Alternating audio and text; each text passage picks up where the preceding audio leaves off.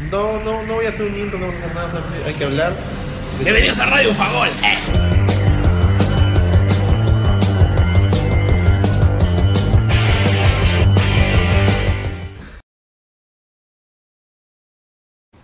Hola gente, ¿qué tal? ¿Cómo están? Bienvenidos a Radio Bufagol, el programa de el tío Abdab exclusivo para la Copa del Mundo Qatar 2022. Hoy me encuentro aquí detrás del estadio Lusail, donde, o Lusail, como quieran pronunciarlo, donde justamente hoy a las 2 de la tarde el bicho Cristiano Ronaldo y compañía buscarán su pase a cuartos de final. De hecho, no lo logran eh, pasar desde Alemania 2006 que llegaron a estar entre los cuatro mejores y justamente perdieron ante los locales por ese tercer lugar donde fue el primer mundial donde el bicho metió gol. A partir de ahí Portugal no ha logrado clasificar eh, no logró clasificar de los octavos de final.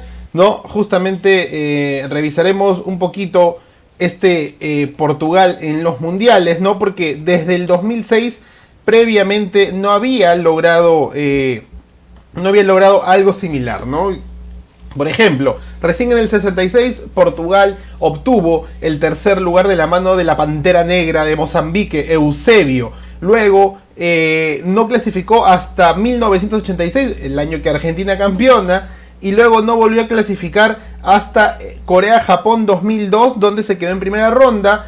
Como le dije, en el 2006 llegó a quedar cuarto, perdiendo el, el partido del tercer lugar, y a partir de ahí ha tenido, en realidad, octavos de final, primera ronda, octavos de final, ¿no? En 2014, en Brasil 2014, con un Cristiano Ronaldo que ya estaba en el Real Madrid y muy endiablado, no logró con Portugal pasar a la siguiente ronda. En 2018 llegó a octavos, pero quedó eliminado ante el Uruguay, que esta vez ya se cobró la revancha en fase de grupos. Y este 2022 busca justamente aparecer entre los 8 mejores del mundo. Así que yo me encuentro acá atrás en el estadio de Lusail, donde Portugal va a jugar contra una poderosa y muy difícil Suiza, hecho sea de paso. Pero antes que nada, vamos a ponernos ya en modo Qatar para repasar un poco qué pasó el día de ayer, ¿no? Y también qué viene el día de hoy, porque hoy día, señores, o sea, la verdad, hoy día sí eh, se empiezan a acabar los grupos, ¿no? Hoy sí se empiezan a. Se empiezan a, este, cosa más, perdón, los grupos, se empiezan a acabar los partidos posiblemente y podríamos decir eh, de, de, primera, de, de, primera mano que tenemos todo el día partidos, ¿no? Hoy se corta, eh, o como le dicen algunos, descansamos, ¿no? Puntualmente descansamos de, de esa sensación y luego eh, empiezan dos partidos el viernes, dos partidos el sábado y luego tendríamos que esperar hasta martes y miércoles, si, si, mal no me equivoco, y se los confirmo aquí. Sí, el martes y miércoles ya en horario de almuerzo más o menos.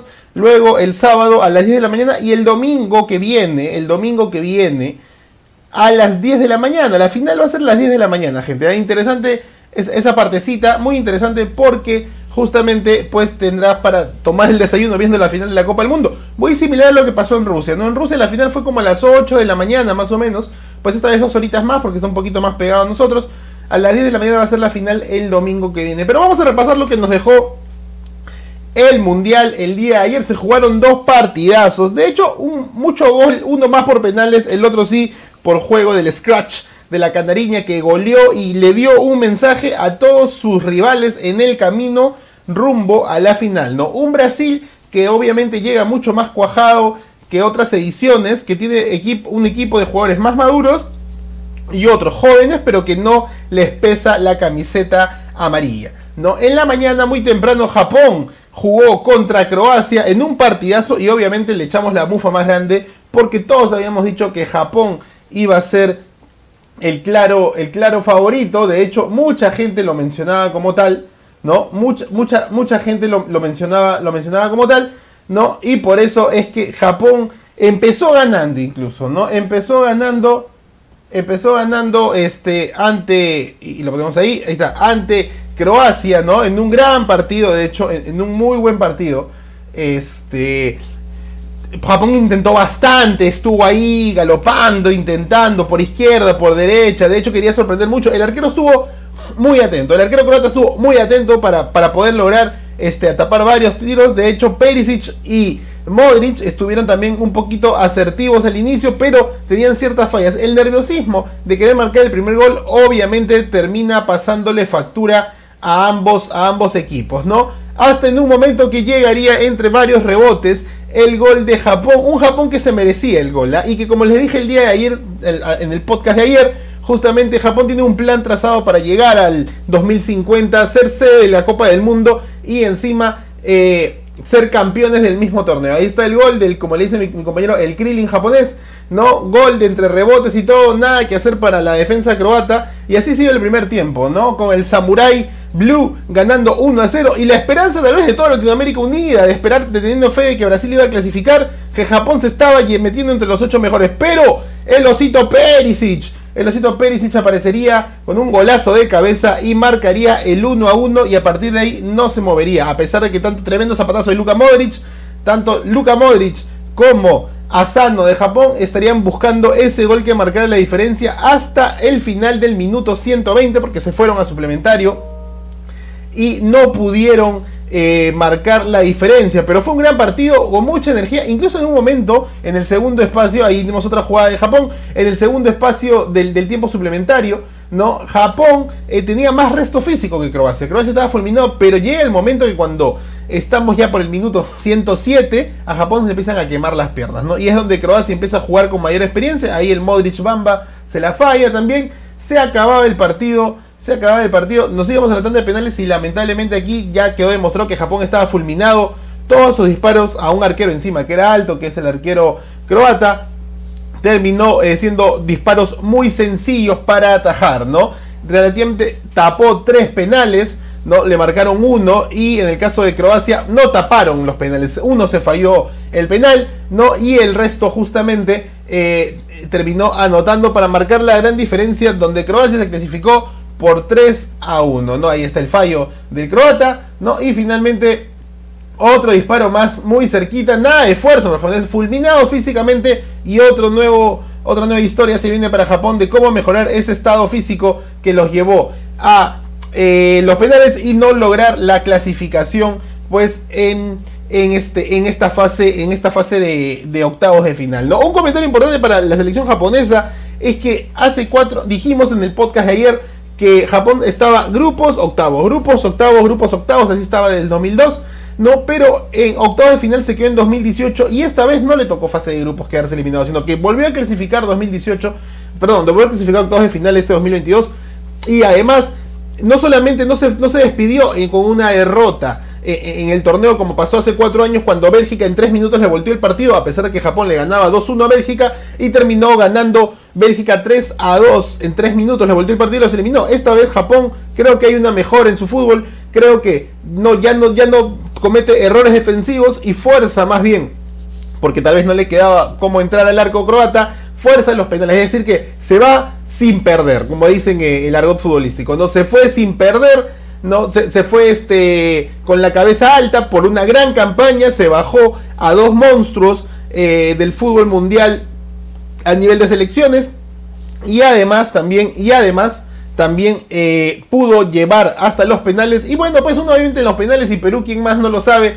que forzar los penales ya es un eh, ruleta rusa de la suerte que termina pues llevándonos este, a saber qué va a pasar no definitivamente a veces los penales también se puede decir que un penal bien pateado es gol lo decía Daniel Peredo pero también pues llegar a un penal en, en pleno partido el minuto 10 el minuto 50 el minuto 80 no es lo mismo que después de 120 minutos y en un partido de Copa del Mundo, pues que ya de por sí estás preparado físicamente, pero no termina de eh, acomodarse eh, eh, la energía y por eso creo que, creo que se vio reflejado en los penales de Japón la energía al patear los penales. Bueno, y eso fue Japón, justamente pues se despidió de la Copa del Mundo, una gran campaña, dos victorias ante dos monstruos, un empate y bueno, la derrota ante Costa Rica que le puso más emoción a ese grupo, porque Japón haber ganado ese partido ya estaría clasificado. Igual clasificó primero, igual iba a tocar contra este rival, pero tal vez llegaba con otros ánimos y más descansado a este partido. ¿no? Recordemos que tuvo que esforzarse hasta el final en el partido 3 contra España para poder llegar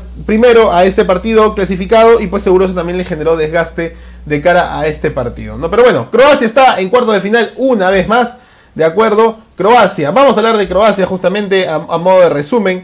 Croacia en los mundiales. Recordemos que Croacia antes era parte de este de, los países este, de la Unión de la Unión Soviética, obviamente, ¿no? Donde justamente eh, eh, no podían participar como selección, ¿no? De hecho, Croacia aparece en 1998, todos recordamos al gran Davor Zucker, Zucker, Zucker, Zucker, Zucker, ¿no? Quedando en tercer lugar.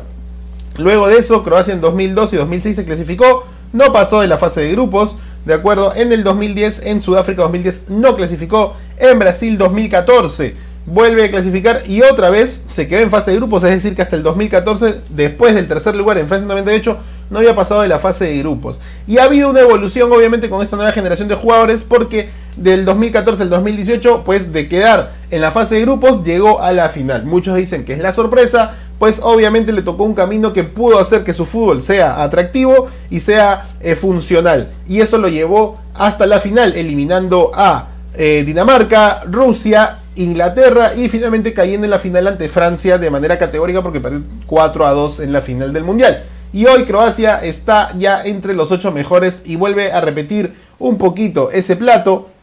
¿De acuerdo? Entonces, para que los de los Balcanes estén ahí. ¿no? La mesa de, la mesa de Molitalia está en o, cuartos, perdón, cuartos de final. Y por parte de Brasil, Brasil, pues Brasil le metió un baile en el primer tiempo. Partido del FIFA 23 parecía, ¿no? Ese que solo, al entrenador eh, al entrenador de Corea, ¿no? No le quedaba otra exclusivamente que mandar a apretar estar perdón, que apretar estar y salirse del, del servidor del partido, porque en el primer tiempo nomás Brasil le metió tremenda tunda a Corea del Sur. ¿no? Yo esperaba un Corea del Sur que llegaba más con la sangre en el ojito, golazo de Vinicius Junior tras una par de rebotes en el área. Y la nueva celebración de Brasil con todos juntos, demostrando que ahora son más equipo que nunca, ¿no? Igual el bailecito y todo el carisma, la alegría de Brasil. Ahí eh, Richarlison se anticipa y el defensa no lo ve. Penal para Brasil. ¿Quién más que Neymar? Neymar Junior. Apaguese para meter un golazo un golazo de penaliño y acercarse más a la tanda de ser máximo goleador de la selección brasileña. Y todos obviamente apoyando al gran Rey Pelé que está pasándolo un poco mal en el hospital. Otro disparo más de, de, juego, se choca con el arquero. Ahí otra vez otro bailecito de Neymar. Mucha magia por parte de Brasil. Pase, pase. Richarlison, el, el pájaro de Río. Richarlison marcaría el 3 a 0. Y todo esto seguía siendo el primer tiempo, gente. a ¿ah? Todo el primer tiempo. Y además faltaba de Paqueta Dance de Paqueta Dance y el 4 a 0 de Lucas Paquetá, pues terminó bailando como tanto quiso y como tanto viral se hizo en las redes sociales aprender el bailecito. Brasil siguió atacando todo el primer tiempo. Se fueron al descanso con un 4 a 0 contundente. O sea, definitivamente, como le digo, el entrenador de Corea quería apretar estar, salir del servidor, salir del partido, abandonar el partido, porque esto parecía partido del FIFA. ¿No? Que Brasil estaba sacándole la mugre. Seguía intentando durante el segundo tiempo Brasil. No podía hacer otra cosa más que atacar.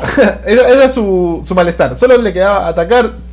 Y el arquero coreano respondió muy bien, pues se ganó un par de créditos ahí al taparle casi a toda la delantera brasileña, pues está jugando casi con cuatro delanteros, ¿no? Hasta que entre rebotes y rebotes eh, Corea empezaría a acomodarse mejor en el campo, un poco tarde obviamente, ¿no? Y su propio, hasta que iría ese golazo para despedirse de la Copa del Mundo con un golazo. Lo que me sorprende un poco de Corea es que el, gran, la gran estrella Son del, del Tottenham, de los Spurs de Inglaterra, no termina pues siendo clave en ninguno de los partidos, excepto contra Portugal, ¿no? Que sí demostró un poco ahí que tenía que dar un poco la talla y dio el pase final entre las piernas de la defensa portuguesa para darle a su compañero y que se metió el gol de la victoria que los clasificaba a este partido en realidad, ¿no? Pero después de eso, Son no ha aparecido en, el Mundial y eso también me deja un análisis que espero a futuro junto con mis compañeros poder hacer el debate de que cómo a veces esperamos a las estrellas solitarias de, distintos equipos en su selección y que terminan o lesionándose o no apareciendo mucho.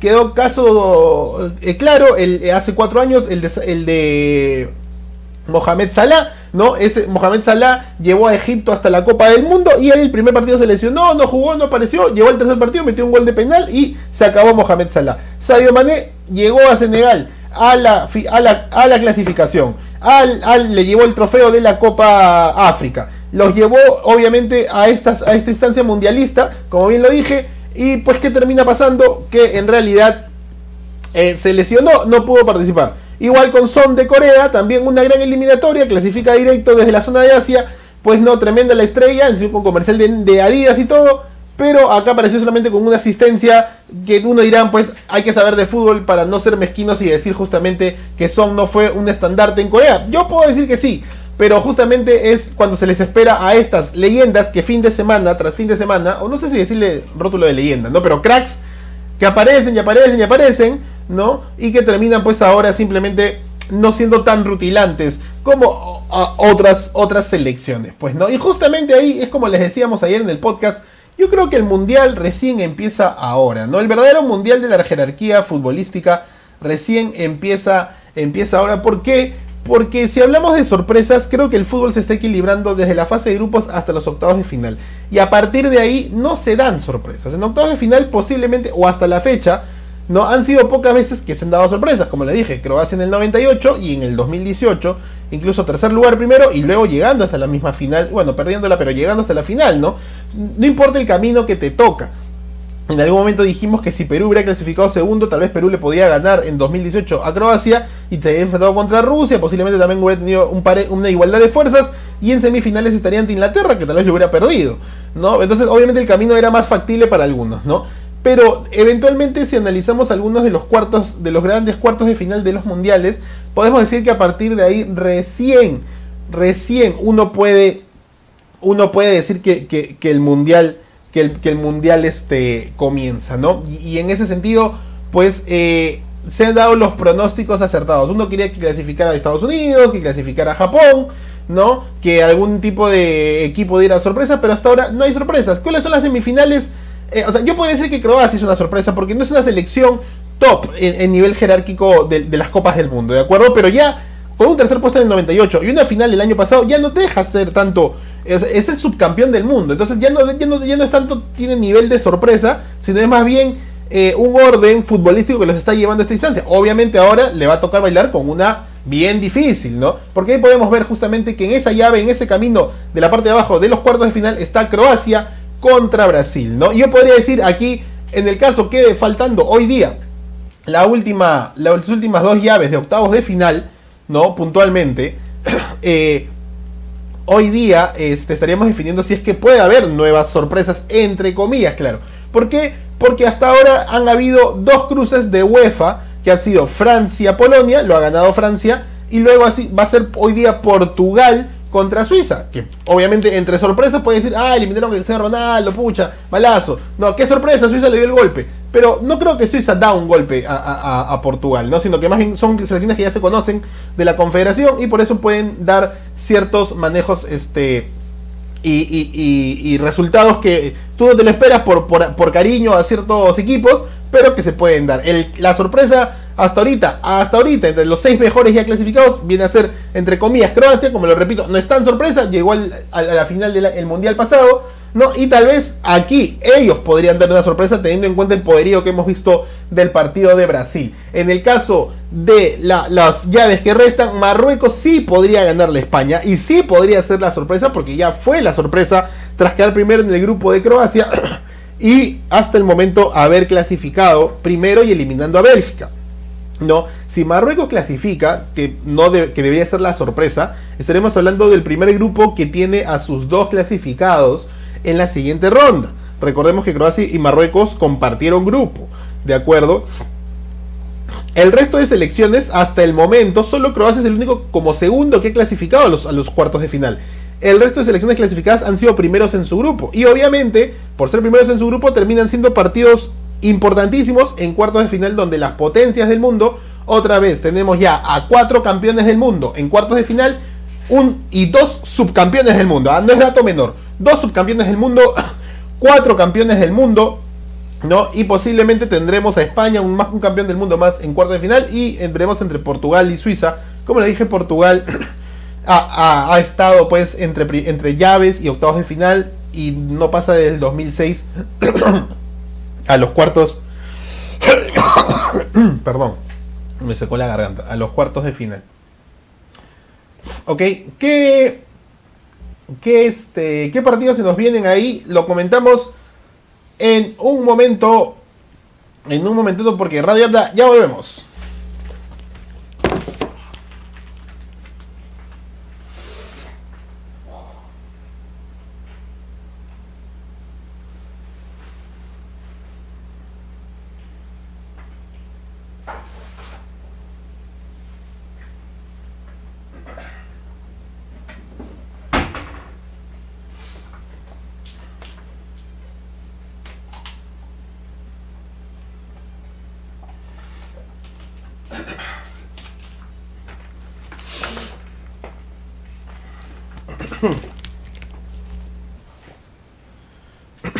Hola gente, ¿qué tal? Ya volvimos, aquí estamos en Radio Bufagol.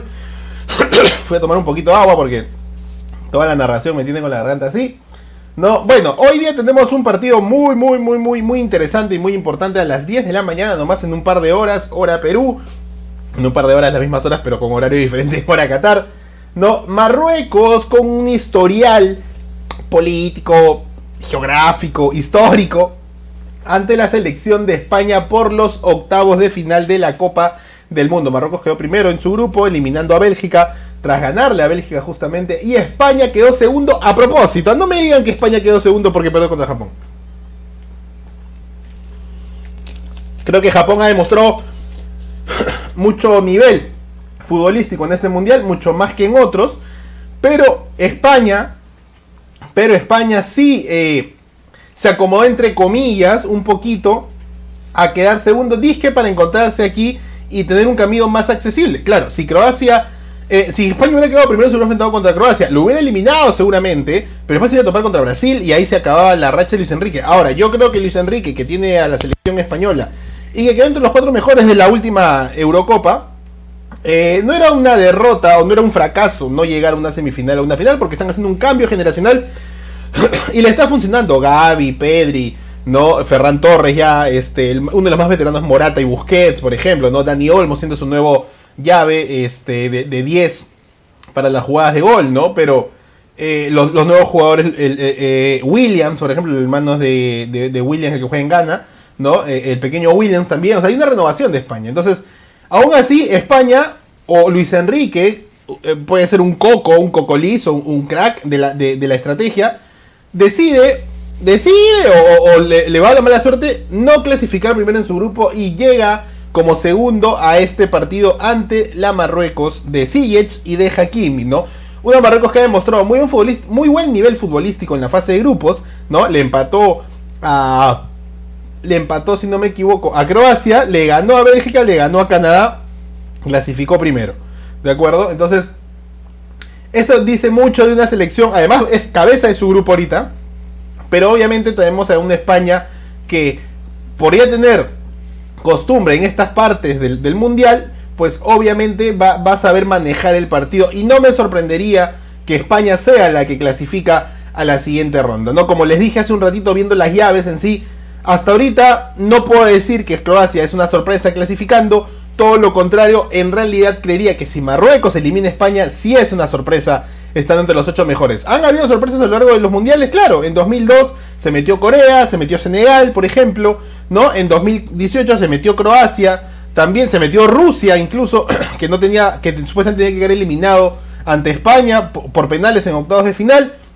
¿De acuerdo? En 2002 también se metió incluso eh, Turquía. ¿No? A, esta, llave, ¿no? Un Portugal que no venía apareciendo desde mucho tiempo, se metió en 2006 también a, las semifinales incluso, ¿no? Eh, en 2010, eh, bueno, se puso un, poquito más el orden pero en ese momento España, que nunca había pasado todo de final, se metió hasta ser campeón, ¿no? del 2010. Entonces, es posible que siempre hay una, dos sorpresas, ¿no? Y, como en la Champions League, siempre en los, en los cuartos de final, los ocho mejores del continente, en este caso, en los ocho mejores del mundo siempre hay una sorpresa. Entonces, hoy Marruecos puede ser esa sorpresa.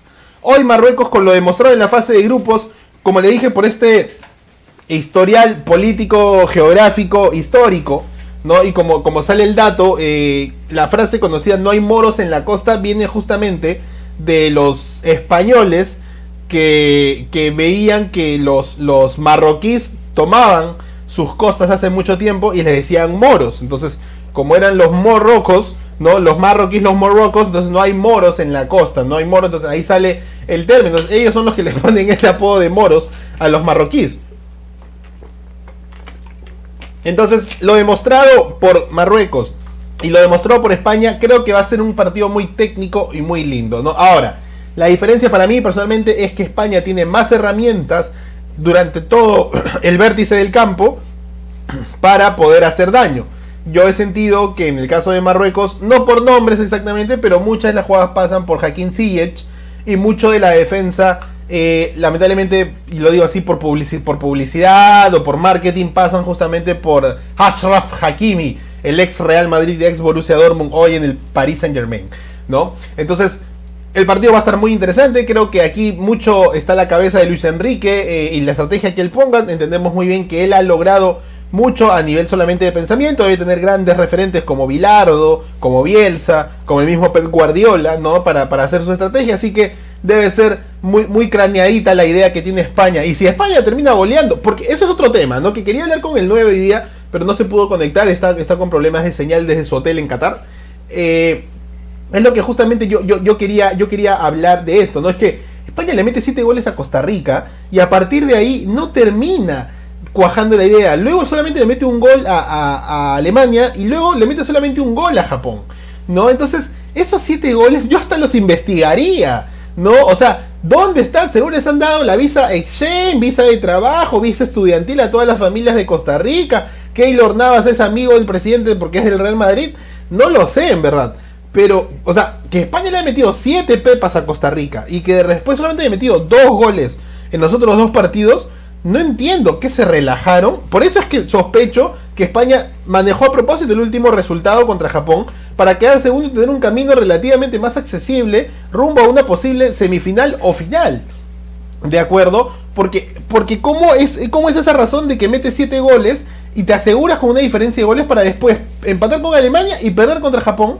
¿no? Y saber que ibas a clasificar porque los resultados te estaban dando. Entonces, eh, no, me, no, no, creo que un, poderío tan fuerte de la furia, eh, este, de la furia roja, eh, logrando 7 goles en el primer partido, dándole temor a todos sus rivales con los que se podía cruzar, haya solito volviéndose de un tigre a un gatito cachorrito. Porque pues no, no ha pasado, o sea, es, es, extraño, de verdad. Es un poco extraño esa, esa, esa sensación y como yo le decía, Hakimi quiere dar el golpe, pues Hakimi, ahí pongo mi titular para, que se más oído misma exposición, ¿no? Hakimi quiere dar este golpe y quiere, quiere tal vez vislumbrar que España no solamente no se topó con su propio manejo o control del futuro, sino que en realidad fue de más a menos. Porque hoy, yo sí les digo, hoy, si Marruecos le gana a, España, eso sí es un fracaso para España porque fue de más a menos en el Mundial, ¿de acuerdo?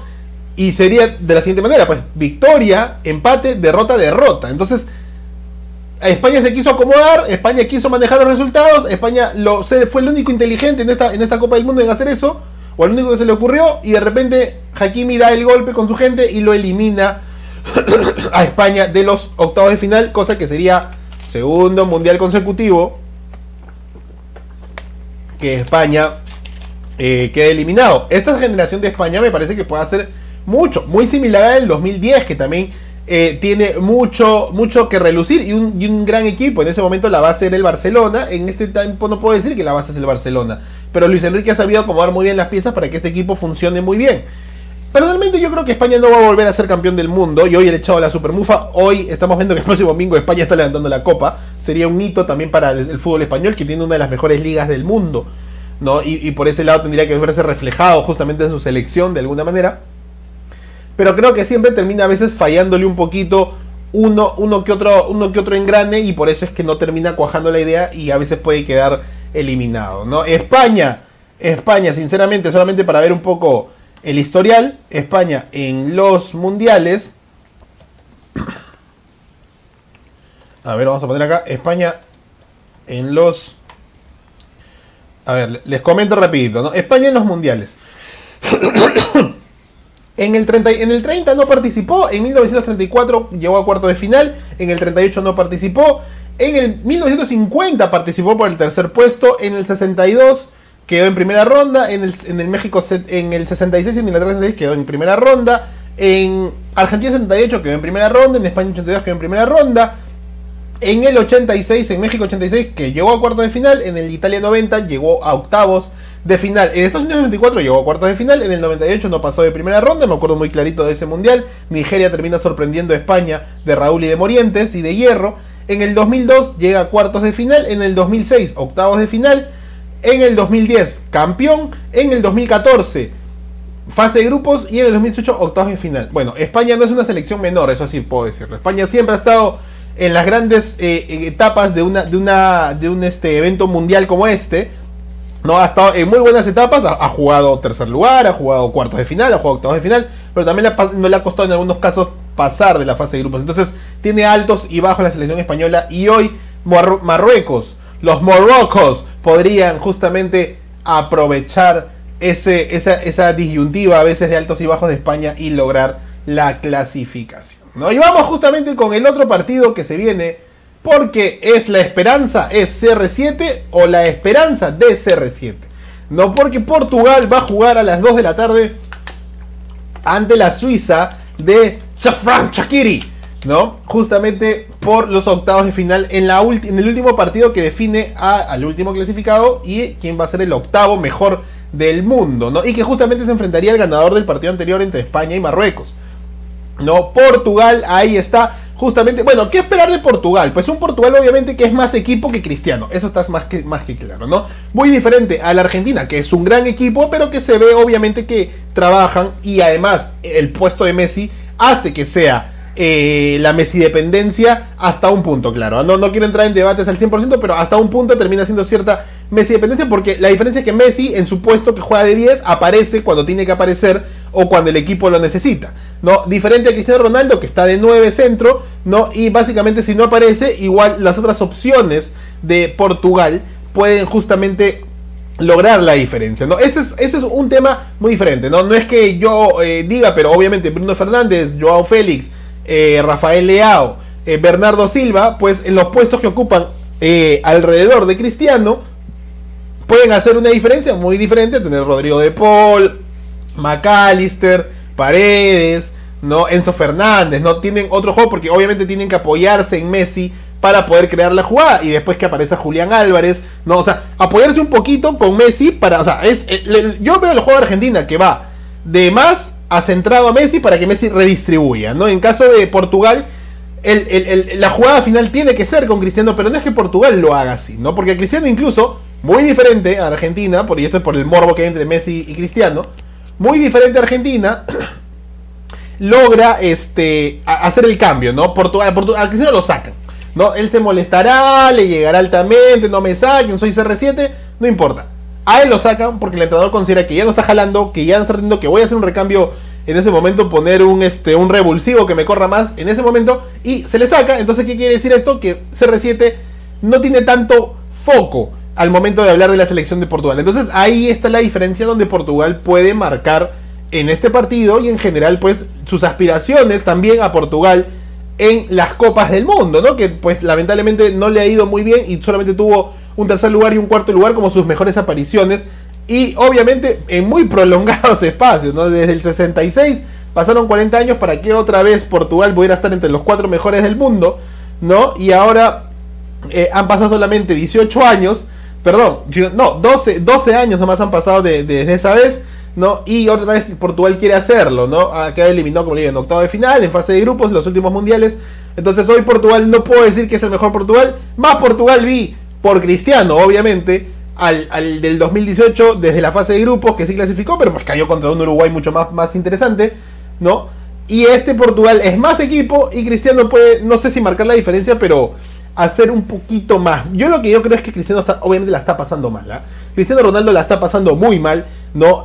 Falleció, como todos saben, uno de los dos gemelitos que tuvo Georgina no hace mucho. Y esa depresión, por más que esté gritando, alentando, renegando, eh, dirigiendo cuando le toca estar en el banco, eh, justamente este, mentalmente lo tiene muy afectado. Y debe tener un psicólogo particular en la selección para apoyarlo, pero aún así, esa, esa pérdida eh, de padre, ¿no? De, algún momento, bueno, Cristiano tiene los recursos para mantener uno, 10, 20 hijos, pero no importa cuál, sea el número uno o el número mil, eh, es, algo que esta persona anhela y eran gemelos justamente.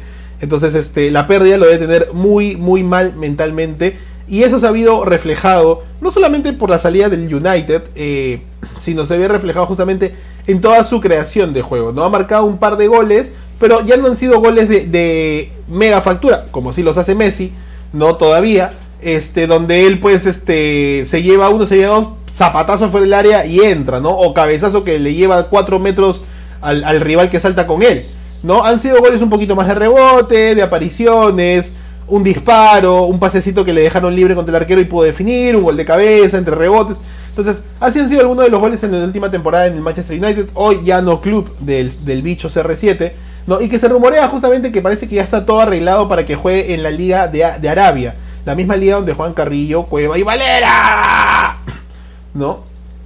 Entonces, eh, el Al Nassr podría haber pagado la cláusula de Cristiano Ronaldo siendo el mejor pagado del mundo todavía. No, porque obviamente en los países árabes hay mucho dinero por los petrodólares.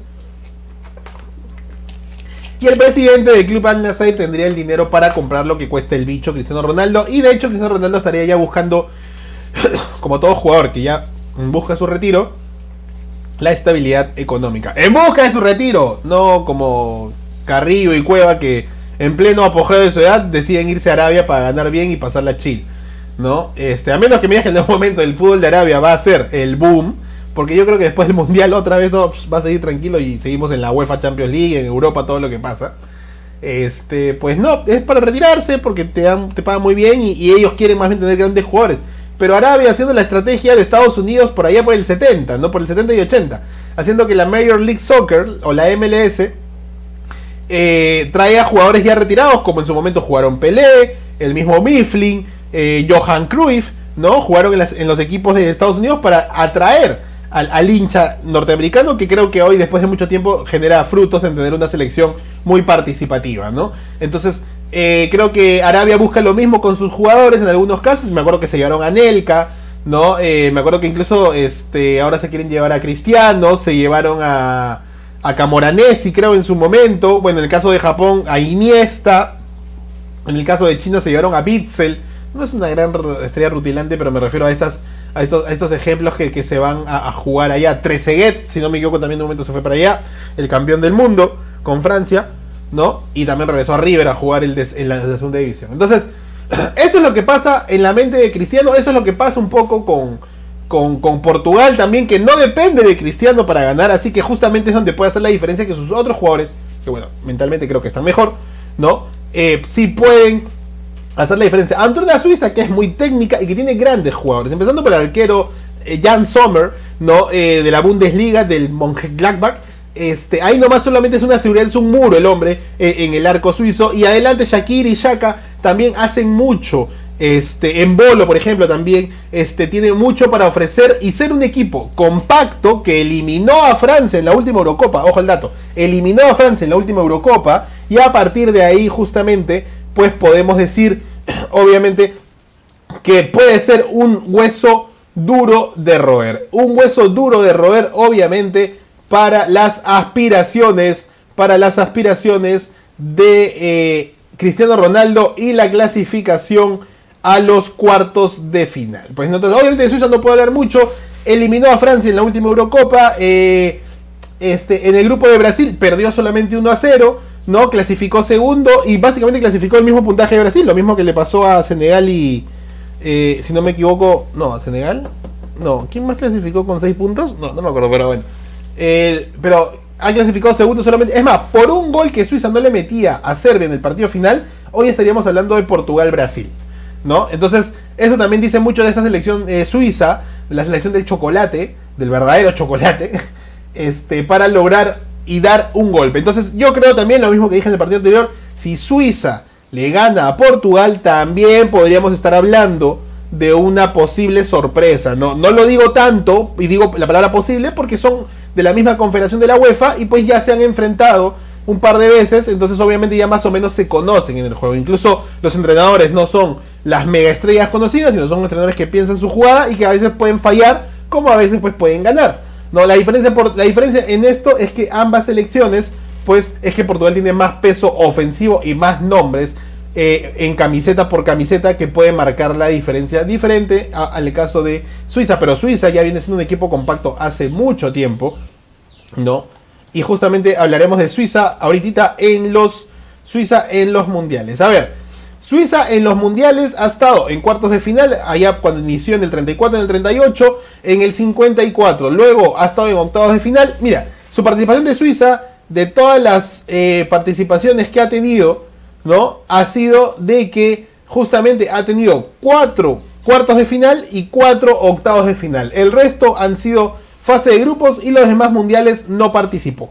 No les puedo decir todo el dato ahorita porque nos va el tiempo, pero puntualmente es más o menos así. Entonces hoy Suiza ha tenido en el, inicio de la historia momentos de cuartos de final y hoy buscará repetir ese plato porque las últimas cinco ediciones no ha pasado entre la fase de grupos o los octavos de final. Hoy quiere dar también un poco el golpe y también no creo que sea un fracaso para Portugal quedar eliminado. Creo que lo mismo dije al inicio de todo este análisis del mundial. Portugal no, no tiene rótulo de ser cabeza de serie, pero Cristiano Ronaldo pesa y eso hace que justamente esté aquí en esta ubicación del mapa, ¿no? Entonces, hoy día a las 2 de la tarde y hoy día sí, gente, para cerrar el programa, hoy día sí, justamente Latina va a transmitir los dos partidos, ¿ah? porque él dijo que tenía cinco partidos en los octavos de final y ha transmitido uno cada día, uno el sábado, uno el domingo, uno el Ayer, lunes, y hoy día, 5, faltan dos, hoy día tiene que transmitir los dos partidos. A las 10 de la mañana, España-Marruecos, y a las 2 de la tarde, Portugal-Suiza. ¿no? Entonces, hoy sí transmitiré los dos partidos y veremos qué nos dicen rumbo a los cuartos de final, que ya hablaremos cuando se cierren a los 8 mejores. Y bueno, gente, ese ha sido justamente el programa del día de hoy. Espero que le hayan pasado muy bien. ¿no? Aquí siempre dándoles el dato y que lo escuches justamente antes de las 10 de la mañana para que recibas la información y el comentario de el tío Abda en Radio Bufagol, el programa de la Copa del Mundo. Que ya volveremos con Radio Abda. Obviamente, con Radio Abda a partir del, del 20, del 20 de diciembre, cuando termine la Copa del Mundo, ya muy cerca de Navidad, se viene la canción del pavo con el ingeniero de por medio, ¿no? Y justamente ahí eh, veremos este, las cosas que nos ha dejado el fútbol local, porque solamente como dato, solamente como dato, ya tenemos a todos los participantes de la Liga 1 y todos los participantes de la Liga 2, y hablaremos de ellos más adelante, pero obviamente rico, rico, rico surtido de, de equipos, ¿no? Este, en ambos en ambos frentes, este, Liga 1 y Liga 2, y en este caso creo que ya sería la Copa Perú Liga 3, ¿no? Ya no debería haber Copa Perú, ¿no? Ya el Deportivo Garcilaso va a ser el último campeón. Pero bueno, vamos a ver cómo se desarrolla. De mi parte se despide el tío Abda. No te olvides de suscribirte en las redes sociales porque estamos en Facebook, YouTube, estamos en Twitter, estamos en TikTok, estamos en Instagram. También estamos en Spotify, en Apple Podcast y en Amazon Music para que disfrutes con cacharro o sin cacharro del mejor comentario y, de los mejores resultados y contenidos del fútbol hoy de la Copa del Mundo. Se despide el tío Abda hasta el día de mañana para seguir hablando de lo que nos dejó los últimos partidos. Y ya, la bufa de los ocho clasificados y quiénes serán a los cuartos de final. Un gran abrazo de gol para todos en de anda. Chau, chau. Chau. No, no, no voy a hacer un intro, no vamos a hacer nada, hay que hablar. Bienvenidos a Radio Fagol. Eh.